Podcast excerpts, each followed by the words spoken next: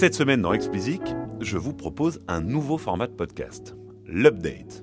Eh oui, l'industrie musicale évolue très vite, donc ce que je vous raconte en janvier peut ne plus être exact en février. Du coup, pour éviter de réenregistrer sempiternellement le même épisode mis à jour, je me suis dit qu'un épisode dédié aux updates des précédents serait plus digeste et vous permettrait d'être à jour. Update, c'est aussi l'occasion de vous parler des coachings explicites. Ben ouais, je fais ma promo. Eh ouais, je fais ma promo. Alors ces coachings sont ouverts à tous, que vous soyez professionnel, amateur éclairé ou simplement amateur, que vous possédiez un label ou que vous soyez manager. Mon objectif, c'est de vous permettre de prendre les bonnes décisions, quel que soit le stade de votre projet.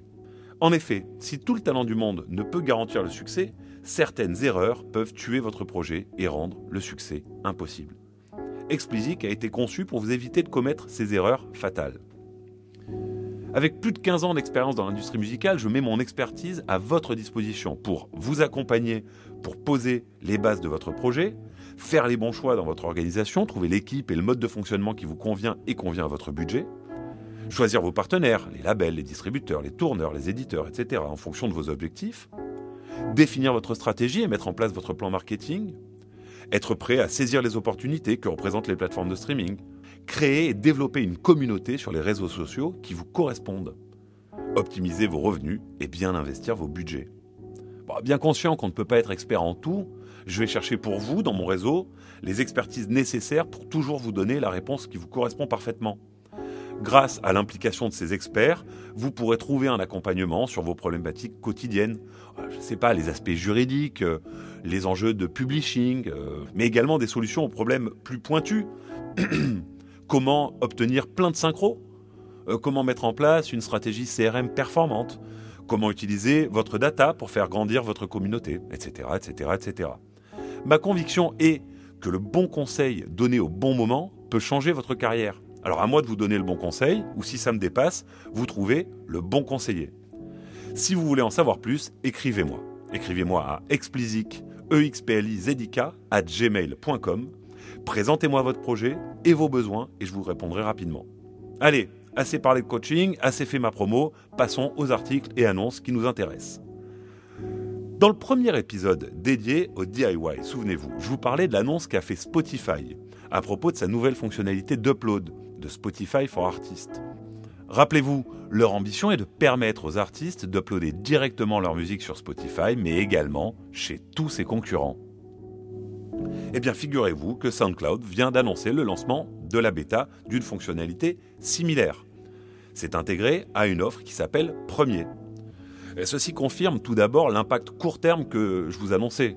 Le business des distributeurs digitaux va sûrement évoluer sous l'impulsion des annonces de Spotify et de SoundCloud. À ce titre, la prise de participation que nous avions déjà évoquée de Spotify dans DistroKid est un premier pas en avant. Mais il ne serait pas étonnant qu'Apple, Amazon, Google proposent des fonctionnalités similaires rapidement. À moyen terme, voire à long terme, la question qui se pose est celle du rôle du label tel que nous l'entendons aujourd'hui. Si la croissance de l'Artist Direct continue à être aussi forte dans les années à venir, cela aura un impact important à n'en pas douter. Pour les plus curieux, je vous mets le lien de l'article à propos de SoundCloud en description. Ensuite, je voulais à nouveau vous parler de streaming et de ses utilisateurs.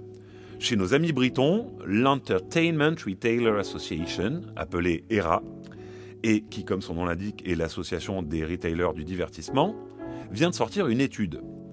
Leur principale prédiction est que 2019 sera l'année où les abonnés aux services de streaming deviendront majoritaires face aux utilisateurs financés par la pub.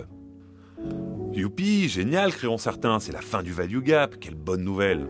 Ah, toutefois, de l'autre côté de l'Atlantique, The Tricordist nous raconte une histoire moins réjouissante. Dans leur Streaming Price Bible de 2018, dont je recommande fermement la lecture, il observe que la tendance est à une baisse des per stream, donc de l'argent que vous touchez à chaque stream, en même temps qu'une augmentation du volume de ces streams. Donc il y a plus de streams et ils sont payés moins cher. En outre, il annonce un chiffre impressionnant concernant YouTube Content ID. C'est le système de rémunération mis en place par YouTube pour que les artistes soient payés sur tous les usages de leur musique sur la plateforme.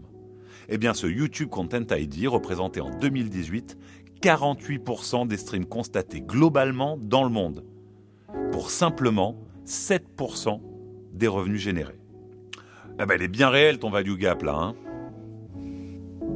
là encore, je vous mets les liens en description pour les plus curieux d'entre vous. La transition avec notre dernière update est toute trouvée.